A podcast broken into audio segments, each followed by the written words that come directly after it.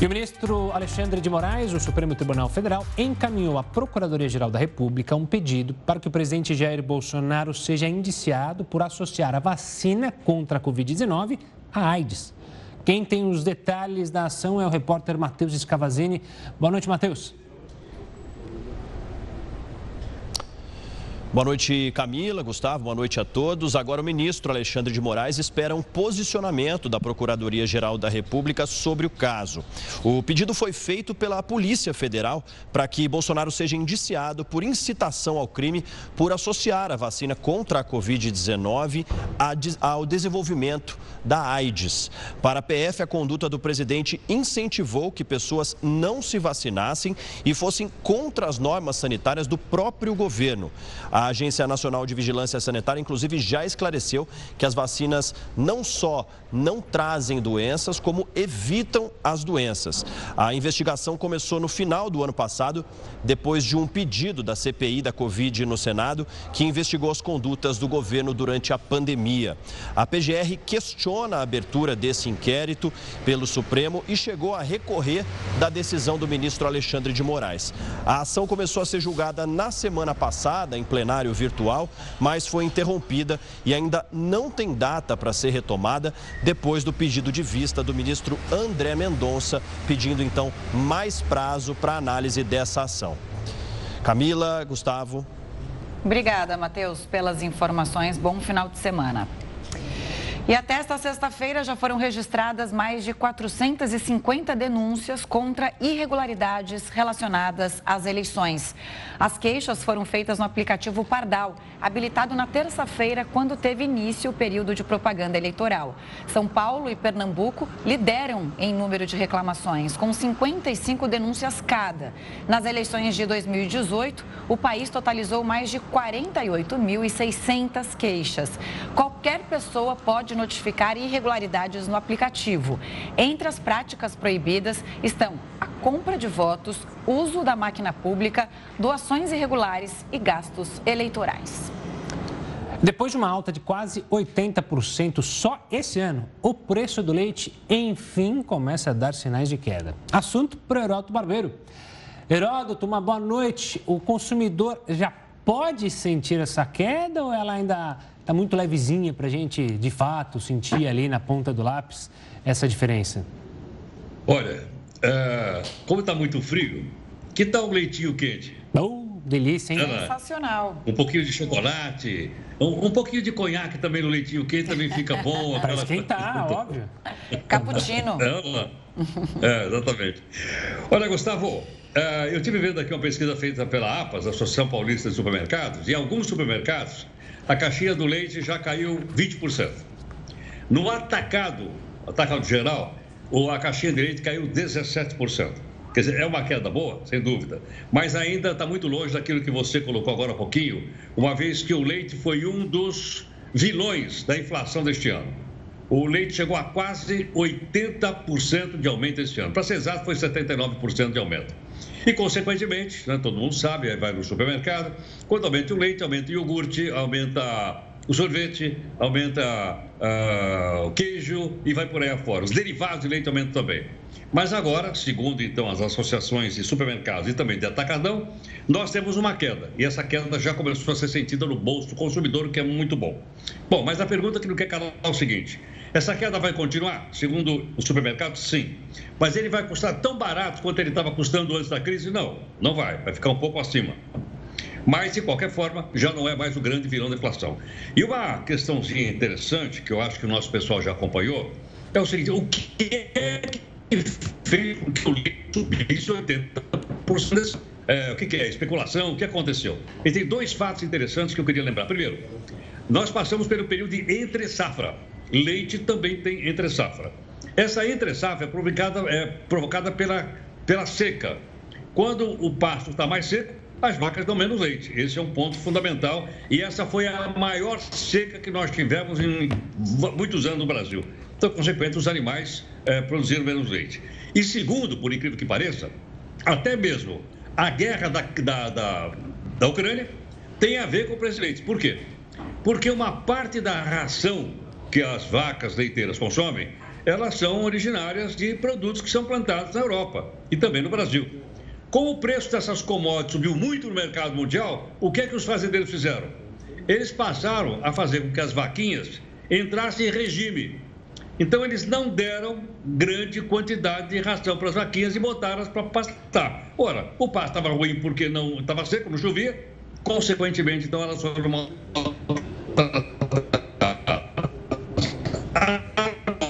caindo no mercado mundial, o preço da ração caiu no mercado mundial e os fazendeiros leiteiros aqui do país passaram a alimentar melhor as vaquinhas. Então, com mais ração e também mais o, o pasto mais verdinho, elas começaram a produzir mais, começou a chegar mais e é aquela chamada lei da oferta-procura. Com maior oferta, o preço então caiu. Agora, vamos com calma, que ele, que ele subiu 80% e não deve voltar aos preços antigos, segundo aqui a Associação dos Supermercados. Portanto, é uma boa notícia. Pelo menos não está tão caro como, por exemplo, há duas semanas atrás. Geraldo, só para completar essa complexidade para o pessoal de casa entender, também econômica, que você bem mencionou, esse aumento no custo do leite, a falta de leite no mercado, também, obviamente, acabou transferindo o problema para os laticínios, obviamente, né? Então a gente viu uma quantidade imensa de alterações, algumas imperceptíveis para o consumidor, mas aquela coisa, o leite condensado que não é mais leite condensado, que vira um preparado de leite condensado, o leite que não é mais leite, é bebida láctea, porque também tem menos leite, então é um preparado, e outras coisitas más, mas que as empresas fazem para diminuir o custo e conseguir vender. Ou seja, a economia é muito complexa, então quando alguém vem com solução simples, não acredite, né? Exatamente. Agora, seria bom a gente lembrar também o seguinte: a, a, a, produção agrícola não é como a produção industrial. Vocês se lembram esse ano que nós tivemos várias paralisações de fábricas de automóveis, caminhões, porque faltaram chips e faltaram semicondutores. Isso é uma coisa rara. Você não tem entre safra de chip, não tem entre safra de consumidor, mas você tem, tem entre safra de feijão, tem entre safra de arroz, tem entre safra de leite, como eu acabei de explicar agora, e, consequentemente, como a economia é uma economia de mercado, quando você diminui a oferta, o que acontece? Qualquer um de nós sabe. Diminui a oferta, o preço sobe. Então, o que aconteceu com o leite foi exatamente a mesma coisa. Diminuiu a oferta e os preços subiram.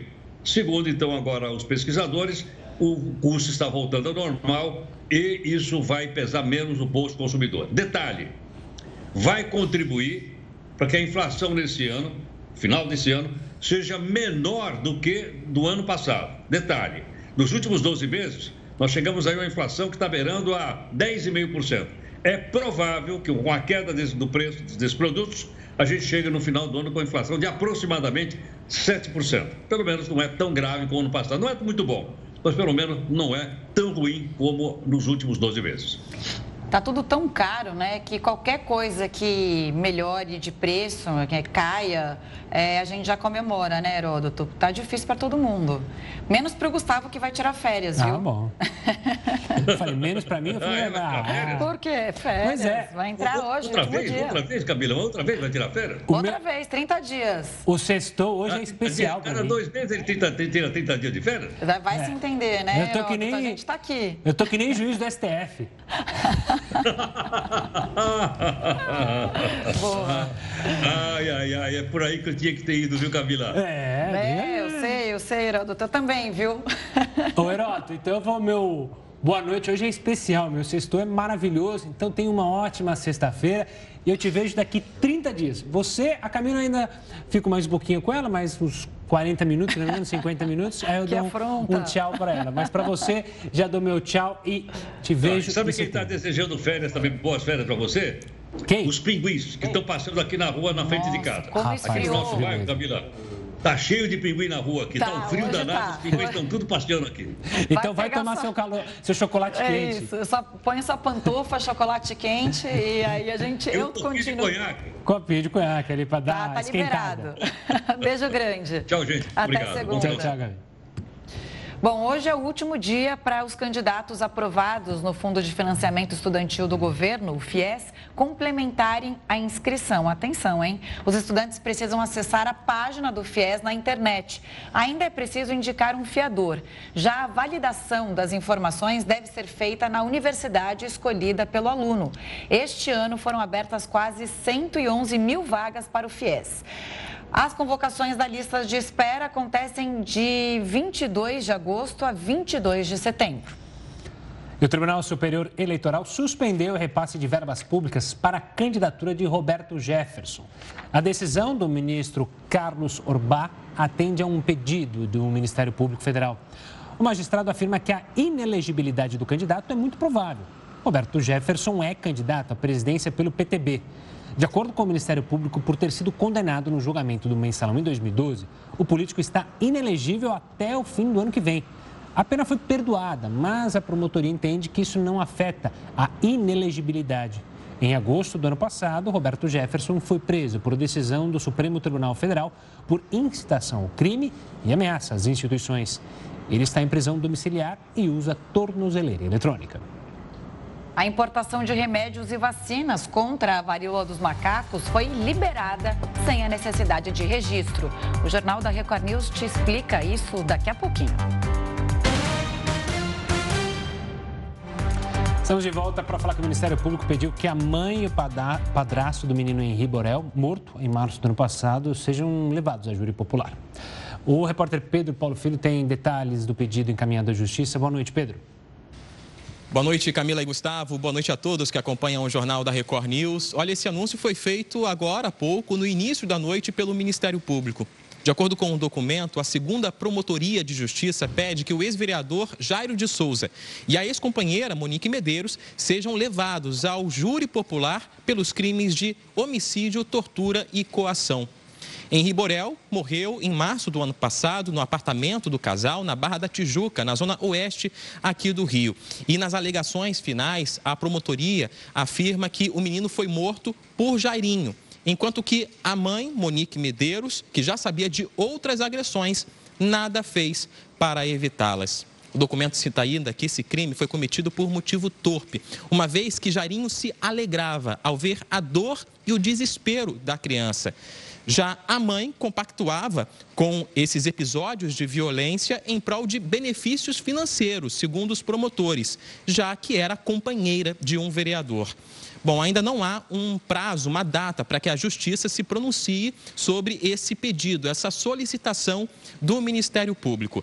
A defesa de Monique Medeiros informou que vai aguardar a íntegra desse documento para se pronunciar. Nós procuramos a defesa do ex-vereador Jairo de Souza mas não tivemos resposta. Eu volto com vocês. Obrigada, Pedro. Boa noite. A Coreia do Norte rejeitou a ajuda econômica oferecida pela vizinha do Sul em troca do fim do programa nuclear. A proposta foi classificada como cúmulo do absurdo pela irmã do líder norte-coreano. O presidente da Coreia do Sul tinha oferecido comida, energia e infraestrutura aos vizinhos desde que eles abandonem o programa de armas nucleares. O governo norte-coreano investe grande parte da riqueza nesse tipo de armamento e já deixou claro que não aceitaria negociar. As autoridades da Coreia do Sul lamentaram a recusa, mas disseram que a proposta segue valendo. Já o governo da Ucrânia alertou que Moscou pretende desconectar linhas da usina de Zaporizhia que fornecem energia ao país. De acordo com a operadora ucraniana responsável pela central nuclear, a Rússia planeja desviar a rede para regiões controladas por ela. A empresa também indicou a possibilidade de o Kremlin provocar um ataque em grande escala à instalação. Nas últimas semanas, aumentaram os bombardeios nos arredores da usina, o que alimenta os temores de uma catástrofe nuclear. Zaporizhia está sob controle dos russos desde março Kiev e Moscou trocam acusações sobre a autoria dos ataques à região. Diante do relato da operadora de energia, o secretário-geral da ONU, Antônio Guterres, afirmou que a eletricidade gerada pela instalação pertence à Ucrânia, um princípio que deve ser respeitado pela Rússia. Na ocasião, ele ainda reforçou o pedido para a criação de uma zona desmilitarizada em torno da central. Na quinta-feira, um porta-voz do Ministério das Relações Exteriores russo considerou a proposta inaceitável.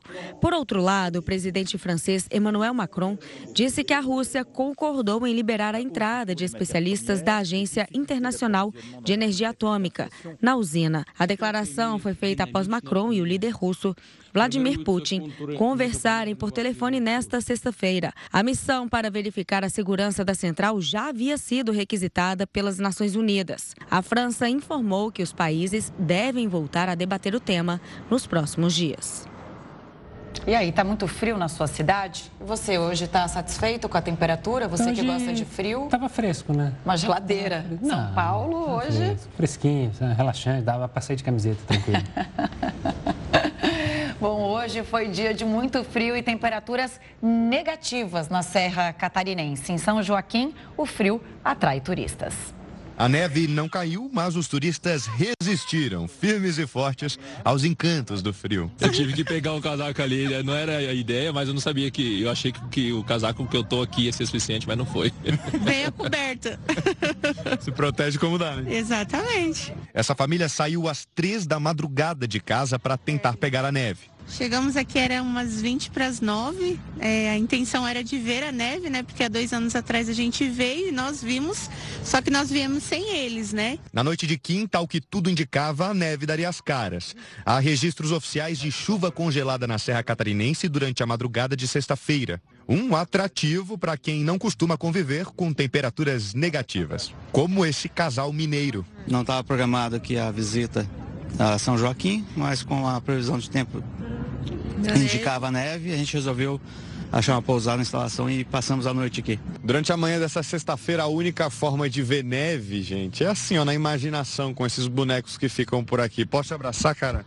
Valeu, é companheirismo, entendeu? E, eles, os bonecos de São Joaquim, não ficaram famosos nas redes sociais de neve, de neve, de verdade, né? Eu tô me referindo. Mas a gente faz esse registro importante porque o clima de aconchego, né? E, e também a identificação com o frio, ele é geral aqui na cidade. Todos os turistas se entendem e compartilham do mesmo sentimento. O importante é reunir a família, curtir o calor humano e o solzinho que esquentou São Joaquim. Hoje é a primeira vez que a gente está vindo com eles aqui, mesmo morando aqui, né? Mas é muito legal, é uma recordação para a vovó. Frio no Brasil, calor na Europa, mas as chuvas não foram suficientes para diminuir as chamas na Espanha. O incêndio de grandes proporções que atinge o leste do país aumentou nesta sexta-feira. As chamas na região de Berris, região de Valência, se aproximam do Parque Natural Serra Calderona. Os focos surgiram há quase uma semana. Na mesma região, um outro incêndio começou nesta sexta-feira e mais de 3 mil pessoas tiveram que abandonar as casas. O relevo montanhoso e os fortes ventos dificultam o combate ao fogo. O Corpo de Bombeiros da região descreveu as últimas horas de trabalho como intensas. Por outro lado, as chamas foram controladas em Val Diebo, no sudeste do país. A Espanha já registrou 400 incêndios florestais só este ano. Mais de 280 mil hectares foram destruídos, uma área três vezes maior do que a devastação de 2021. Por causa dessa onda de calor, vários países da Europa sofrem com incêndios florestais. Milhares de hectares também foram destruídos em Portugal e na França. E a queda nas temperaturas gerou um alerta em 14 estados. A gente vai falar sobre isso já já aqui no Jornal da Record News. Olha só, a Anvisa autorizou a importação de remédios e vacinas não registradas contra a varíola dos macacos. Decisão unânime. A agência liberou que medicamentos imunizantes sejam importados sem a necessidade do registro no Brasil. Essa medida é temporária e tem um caráter excepcional. Com isso, a análise documental vai ser simplificada e a população terá acesso mais fácil a esses produtos. A condição é que os remédios e vacinas devem ser os mesmos aprovados por outras agências reguladoras. A Anvisa responderá a pedidos de dispensa de registros em até sete dias. O Ministério da Saúde será responsável por definir quais são os grupos prioritários e vulneráveis para o uso dos medicamentos e imunizantes importados. Caso algum dos produtos mostre que não há segurança no uso, a agência poderá suspender a dispensa do registro. No Rio de Janeiro, uma outra medida foi adotada para tentar controlar o surto da varíola dos macacos. A Secretaria de Saúde do Estado vai abrir quatro pontos de testagem para casos suspeitos da doença. A coleta será realizada apenas em pacientes encaminhados pelas unidades de saúde da rede pública, depois de um exame que aponte para a suspeita de infecção pelo vírus. O Rio de Janeiro conta com mais de 400 casos confirmados e é o segundo estado com mais pessoas infectadas, atrás apenas de São Paulo. E a OMS tem investigado a doença para entender o motivo dessa rápida propagação. Especialistas têm estudado amostras de casos da Europa e das Américas, continentes com os maiores registros de diagnósticos confirmados. São diversos estudos em andamento para verificar se as mudanças genéticas no vírus facilitam a velocidade em que ele se propaga. A organização também está preocupada com a infecção em animais. Na última semana, a revista científica The Lancet confirmou o primeiro caso de transmissão do vírus de um humano para um cachorro. Por isso, a OMS pediu que as pessoas com varíola dos macacos não exponham animais de estimação ao vírus. De acordo com a entidade, há um risco maior de mutação quanto mais espécies estão com a doença.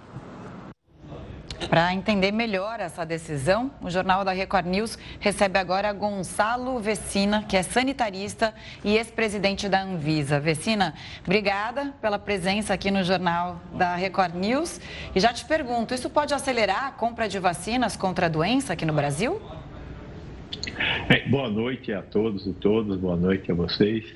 É, eu espero que isso acelere a compra de vacinas. Nós, estamos, nós não aprendemos o suficiente com a Covid. Nós deveríamos já ter comprado. É verdade que temos muito pouca oferta de vacinas, porque o único produtor mundial, que é uma fábrica dinamarquesa, tem uma capacidade de produzir 30 milhões de doses ano. A grande maioria dessas doses já foram compradas pelos europeus e pelos americanos. Então, nós conseguimos comprar 50 mil doses. É uma vacina que precisa de duas doses. Não esperamos ter que vacinar a população toda, esperamos ter que vacinar grupos específicos da população. Eu não sei quantas doses nós deveríamos encomendar. Certamente é um pouco mais do que 50 mil, e neste momento não se pensa em vacinar toda a população. O mais importante neste momento é aumentar a frente de diagnóstico. Temos que ter mais locais realizando os testes de RT-PCR e agora também a Fiocruz produziu um teste rápido.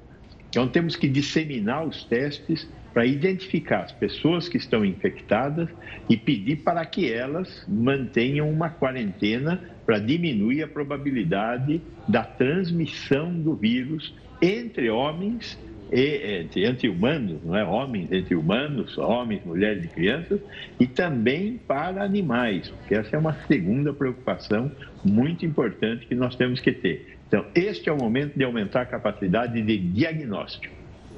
Vecina, uma pergunta que sempre, antes de mais nada, uma boa noite, é, que sempre fica quando a Anvisa aprova uma medida como essa, é a preocupação, olha, é, mas e o caráter da Anvisa de justamente de regular? Ela deixa de regular, isso fica na mão de outras agências que vão, então, autorizar o uso desses medicamentos e aí o Brasil é, seguiria a norma delas e importaria. É, como você vê isso? É uma medida emergencial, de fato, e por isso que é necessária? é uma medida de muito bom senso. Isto é fundamental, bom senso num momento tão crucial como este. Veja, as outras agências já aprovaram, a, a, a, agência do Reino Unido, a agência americana já aprovaram esse medicamento. A agência europeia do medicamento, a EMA, já aprovou o medicamento. então, o Brasil, para diminuir a burocracia, está permitindo que esses medicamentos entrem aqui sem fazer uma reanálise. Ah, por que, que não faz isso sempre? Porque nós estamos falando de um bem comercial. A responsabilidade da Anvisa é de permitir a comercialização desse produto aqui no Brasil. Então, se houver uma, uma, um acordo de equivalência o que a Anvisa fizer serve para a Europa, o que a Europa fizer serve para a Anvisa, nós podemos ter um acordo de equivalência e tudo que a Europa aprovar eu posso usar aqui, tudo que nós aprovarmos aqui eu posso usar lá. Temos que lembrar que essas, esses eventos sanitários tem consequências econômicas. Neste momento, a consequência sanitária se sobrepôs à econômica e nós estamos aceitando a análise feita pelo FDA e por outras agências, acredito que com certeza do Reino Unido e Agência Europeia de Medicamento, são agências que nós iremos aceitar ah, os medicamentos aprovados. E com isso eu não vou ter que reanalisar um dossiê de uma vacina que é bastante complexo, ou dossiê de um antiviral como o tecovirimat, que é o antiviral que vai ser utilizado para tratar a varíola dos macacos em alguns poucos casos que ficarem graves. Decena, isso é comum? É, normalmente, é, essa, é, essa parceria, digamos assim, é, é, feita mesmo? Com a Covid, pelo, pelo que eu sei, não, não foi feito isso, né? Não foi feito porque não tinha aprovação prévia. Né? Neste caso, ah, essa vacina que está sendo utilizada para monkeypox é uma vacina que foi aprovada ainda há uns 10, 15 anos atrás. É uma vacina que já estava aprovada na Europa. Ela não é uma vacina contra a varíola dos macacos, é uma vacina contra a varíola humana. Por que, que a Dinamarca fez uma vacina contra a varíola humana se não existe mais varíola? Boa pergunta. A única resposta para essa pergunta é medo da varíola, do vírus da varíola ser utilizado militarmente. Então, a Dinamarca tinha lá um estoque de vacina para o caso do vírus da varíola humana ser usado como uma arma de guerra. Então, era uma inteligência estratégica, não sei se da Dinamarca ou de quem quer, que tenha pago para essa empresa fazer uma vacina que ninguém ia usar. De repente, tivemos um, um, esse surto aí com a varíola do macaco e descobrimos, graças a Deus, que a, varíola, a vacina uma, contra a varíola humana protege contra a varíola do macaco. E aí agora ela vai ter uma utilidade para proteger humanos contra a varíola do macaco. Então, é uma emergência. Por causa dessa emergência, nós estamos tendo comportamentos excepcionais. Muito bom senso tem nisso. No caso da Covid, nós aprovamos as vacinas aqui, as vacinas estavam sendo no mesmo momento quase aprovadas nestes outros países. Então não havia razão de colocar em, em uma regra como essa que permitiria a comercialização de um produto que já foi aprovado pelo FDA ou pelo Reino Unido ou pela Agência Europeia de Medicamentos. Vicente, eu quero voltar um pouquinho num ponto que você falou sobre a necessidade de ampliar justamente a questão dos exames e descobrir as pessoas é, que estão é, infectadas, porque acho que se criou talvez uma impressão que a varíola dos macacos, eu queria que você confirmasse isso, se é uma impressão errada ou verdadeira, ela sempre vai aparentar muitas feridas. Eu não necessariamente, pode ser apenas uma pequena ferida e a pessoa pode achar que é uma espinha, que é apenas um machucado. E isso que atrapalha justamente a conter é, a expansão da doença. Existe umas 14 ou 15 situações clínicas que podem ser confundidas com o tipo de lesão da varíola do macaco. É lógico que se você tiver uma varíola do macaco muito característica, na maior parte das vezes será assim, eu vou fazer o diagnóstico. Mas tem uma porcentagem, 20, 30% dos casos, que não são tão característicos. Ela pode ser confundida com varicela, pode ser confundida até com picada de inseto. Né? Então, nestes casos, é funda... em todos os casos, é fundamental fazer o, o diagnóstico de certeza.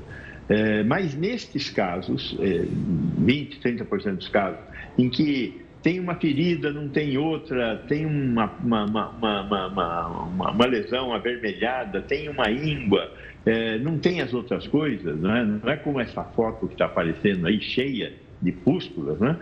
É, então aí é fundamental ter o exame, é fundamental ter o exame rápido, né? Não tem que fazer o exame hoje e saber o resultado daqui a 10 dias, como está acontecendo agora.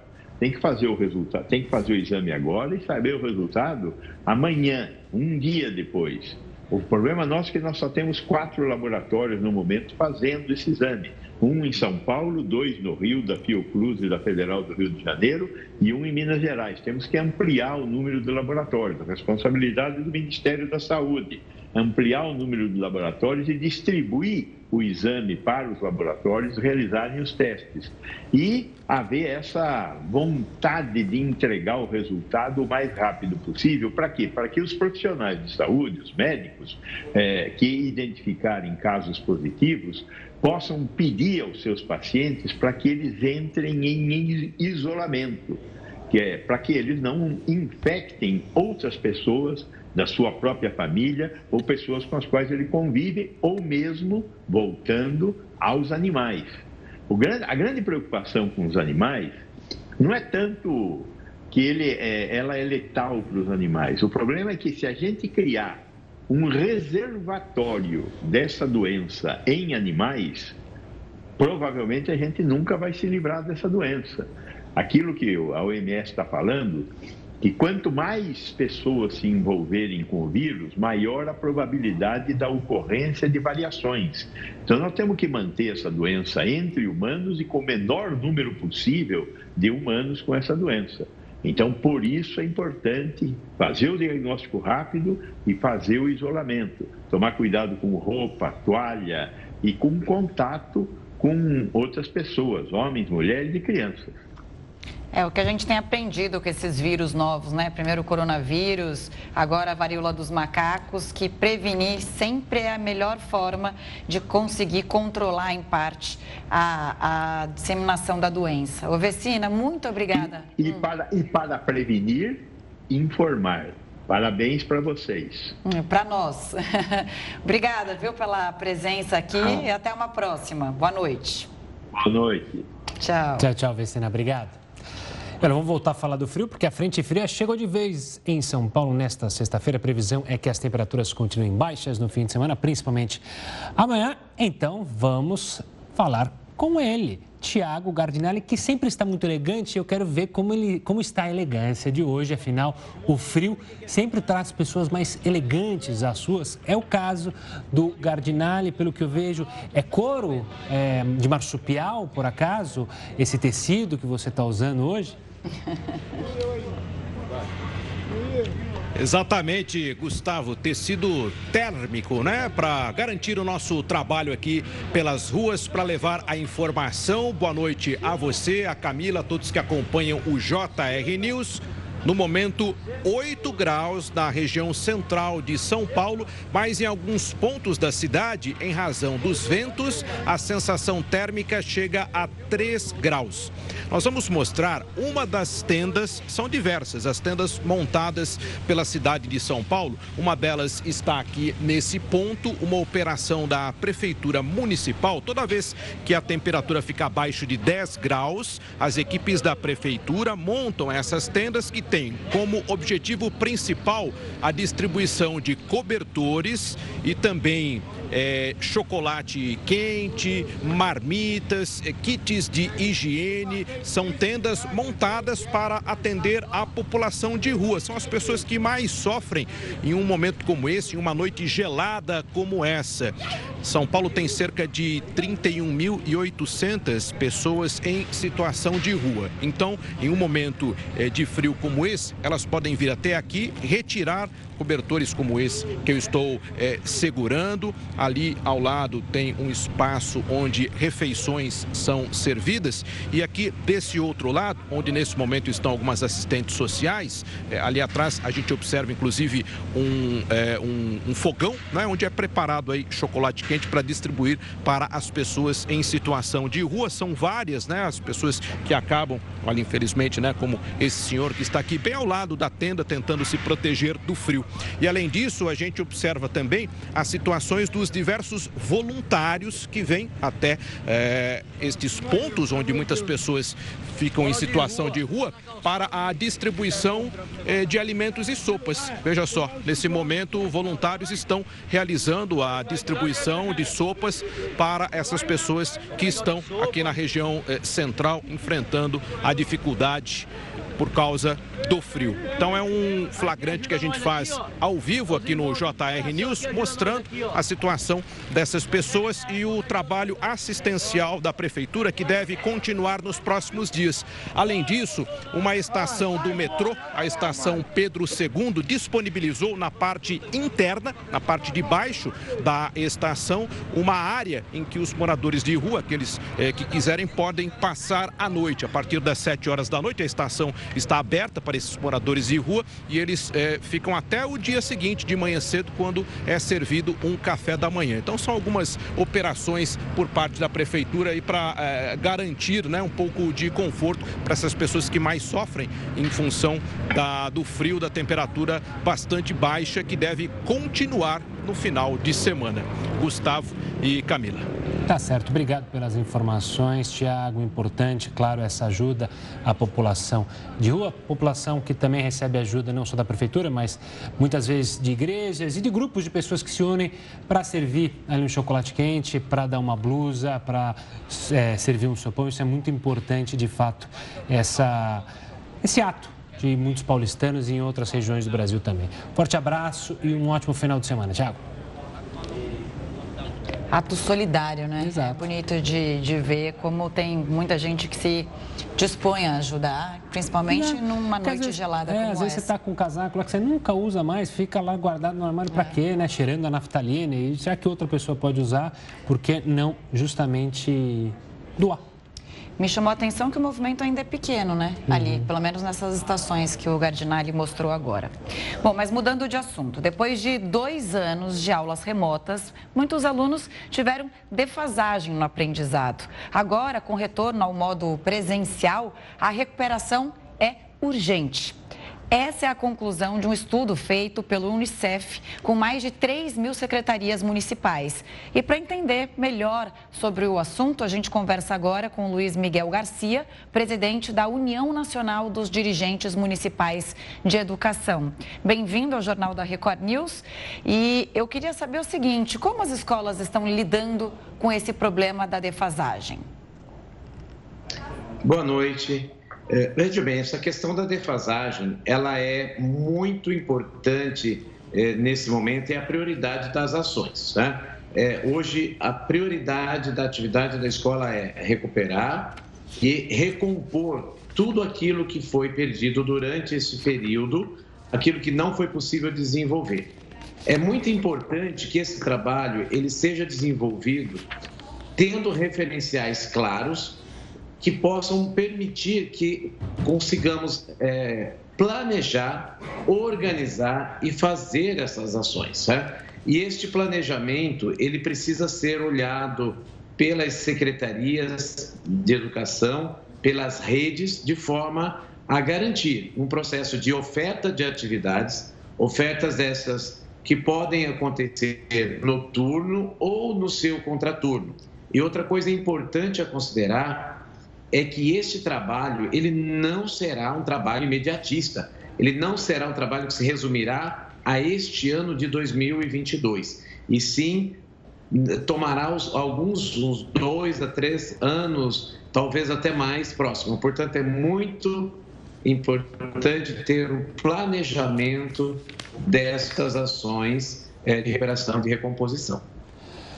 Para entender um problema também que sempre foi é, característico em algumas regiões do Brasil, em algumas cidades, transporte para as crianças. Com essa necessidade de recuperar, de ter aulas fora do período já normal, isso piorou ainda mais? Sim, isso gera um problema muito grave. Primeiro, nós já temos um problema que o transporte escolar, ele recebe hoje um repasse que, de valores que foram definidos em 2018. Já tem uma defasagem grande que se acentuou com é, a inflação. E no caso dos municípios de pequeno porte, que tem que fazer um transporte rural, ele não tem muitas vezes frota, nem recurso e nem condição de ofertar uma atividade em período contrário ao aluno, porque este aluno ele teria muitas vezes que sair de madrugada e chegar já de noite em casa. É, outra questão muito importante a se observar é que este aluno precisa, no que diz respeito a transporte, de ter trajetos que atendam à sua demanda, mas que também não lhe tire outros tempos para convívio com a família e todos mais. Então, essa questão do transporte escolar, ela é uma demanda gritante, ela necessita de um processo de um olhar cuidadoso das redes, de um investimento amplo. De forma que muitas escolas têm optado por fazer inicialmente um trabalho paralelo, porque além do transporte escolar, a atividade de recuperação é, em período de contraturno, ela também demanda de alimentação escolar e de espaço físico para o desenvolvimento das ações, o que não se encontra disponível em grande parte das redes. São dois os problemas, né, Luiz Miguel? O primeiro é esse do transporte. Muitas vezes o aluno tem que ficar horas é, no transporte, depois andar quilômetros para chegar à escola. Isso já tem um impacto no aprendizado dele. E a pandemia, muita gente teve aula é, online, mas boa parte é, não tinha acesso à internet. Então, a gente sabe que é, as escolas municipais, estaduais, enfim, muitos alunos foram prejudicados. Então, essa defasagem é muito grande, realmente. Essa defasagem ela é muito grande e ela afeta de forma a prejudicar um processo de desenvolvimento e o que é importante ter conhecimento, nós não podemos acelerar, não fazer de conta que essa recuperação vai acontecer de forma imediata. Outra coisa importante que você trouxe, durante o processo de pandemia, ficou muito claro, escancarado, o problema que é a falta de conectividade nas escolas e aos estudantes de forma geral. Nós tivemos dados das pesquisas da Undime e do Unicef que mostraram que mais de 50% dos estudantes não têm acesso ou têm um acesso muito difícil à internet e mais de 25%. As crianças de 13 e 4 anos poderão ser vacinadas contra a Covid-19 a partir deste sábado em São Paulo. Até hoje, a imunização estava restrita a crianças com comorbidades, deficiências ou indígenas. Mas a Prefeitura informou que chegaram novas doses e, por isso, conseguiu ampliar o público. No sábado, a capital paulista também vai realizar o dia D da multivacinação, com foco na atualização do esquema vacinal de pessoas entre entre 0 e 15 anos. Os brasileiros aumentaram a quantidade de investimento no primeiro semestre deste ano. Dados divulgados pela Ambima mostram que o volume de investimentos dos brasileiros chegou a 4,6 trilhões de reais, um aumento de 2% com relação ao semestre anterior. O estudo usou como base de dados 140 milhões de contas de investidores no país. A maior alta foi no varejo tradicional, setor em que o investimento subiu 6% e alcançou 1,6 trilhão de reais. A renda fixa é a mais procurada pelos brasileiros atualmente. Os investimentos investimentos dessa modalidade representam 61% das carteiras. No fim do ano passado, eram 57%. Já a renda variável passou de 19% para 16%. O volume de aplicações em certificados de depósito bancário alcançou 647 bilhões de reais e superou os 576 bilhões de ações. O movimento em direção à renda fixa é explicado pela sequência de aumento de juros, o que deixa esse tipo de investimento mais atrativo. Além disso, as pessoas buscam aplicações mais seguras em momentos de turbulência, como é atualmente, com queda das bolsas e a guerra na Ucrânia. O número de empresas abertas cresceu quase 18% em maio deste ano. O levantamento da Serasa Experian aponta que foram criados 364 mil CNPJs em maio. É o maior registro por mês desde o início do levantamento em 2010 e uma alta de 17,8% na comparação com abril. Sete em cada dez negócios criados são MEIs, microempreendedores individuais que pagam menos impostos. Em muitos casos, a abertura de uma empresa é uma saída para o desemprego. E reflete basicamente dois fatores. Primeiro, a dificuldade que as pessoas ainda têm em encontrar emprego no mercado formal de trabalho. E o segundo fator é uma relativa melhora que nós tivemos no cenário econômico, na atividade econômica, nesse primeiro semestre, né, impulsionado aí por alguns fatores extraordinários, como a antecipação do 13º de aposentados e pensionistas e os saques especiais do Fundo de Garantia. O setor de serviços foi o que concentrou o maior número de empresas criadas, seguido pelo comércio. Sudeste foi a região com mais empresas abertas, com 185 mil novos negócios, seguida pelo Sul e pelo Nordeste. Desde o início do ano, foram criadas 1 milhão e 700 mil empresas. Essa abertura de empresas deverá continuar crescendo, é, muito mais pela melhora do cenário econômico, mas a dificuldade do mercado de trabalho ainda permanece. Então, o empreendedorismo de necessidade ainda vai ser um grande fator de abertura de novos negócios, de novas empresas, principalmente de micro e pequenas empresas no Brasil nos próximos meses.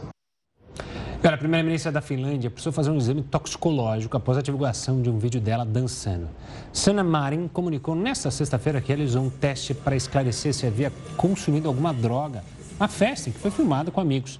O resultado será divulgado na próxima semana. A líder finlandesa afirmou que não fez nada de errado, lamentou a divulgação do vídeo e disse que não usou drogas além do álcool. A Premier ainda disse querer mostrar que esses cargos podem ser ocupados por pessoas normais e com vidas normais. O Reino Unido vive uma série de paralisações no transporte público. A onda de greves no setor que atinge o país já é considerada a maior em três décadas. Nesta sexta-feira, quase todos os serviços de locomoção foram interrompidos. Além das linhas de metrô e de ônibus, os correios e os portos também suspenderam os trabalhos. Segundo o órgão responsável pelo sistema de transporte local, duas redes ferroviárias operaram ao longo do dia com intervalo de 15 minutos entre cada trem. Outras paralisações estão programadas para o fim de semana. A categoria exige reajuste salarial para compensar a alta no preço dos alimentos e dos combustíveis. Segundo o Banco da Inglaterra, a inflação anual passou de 10% em julho. A instituição financeira prevê que o índice chegue a 13% em outubro. De acordo com o sindicato, as negociações com os operadores privados não avançaram desde que o setor rejeitou a proposta de um aumento de 8% nos salários. Eles alegam que as empresas condicionam o reajuste a demissões em massa. O Jornal da Record News fica por aqui. Obrigada pela companhia. Boas férias, bom descanso. Daqui um mês a gente se vê. Daqui um mês, 30 dias eu volto e vocês, claro, ficam super bem acompanhados com a Camila Busnella, com o Rafael Gart e agora com ela, Renata Caetano, que diz que é corredora. Não sei, no News às 10 ela te conta muito mais do noticiário internacional do Brasil. Tchau, tchau. Bom final de semana.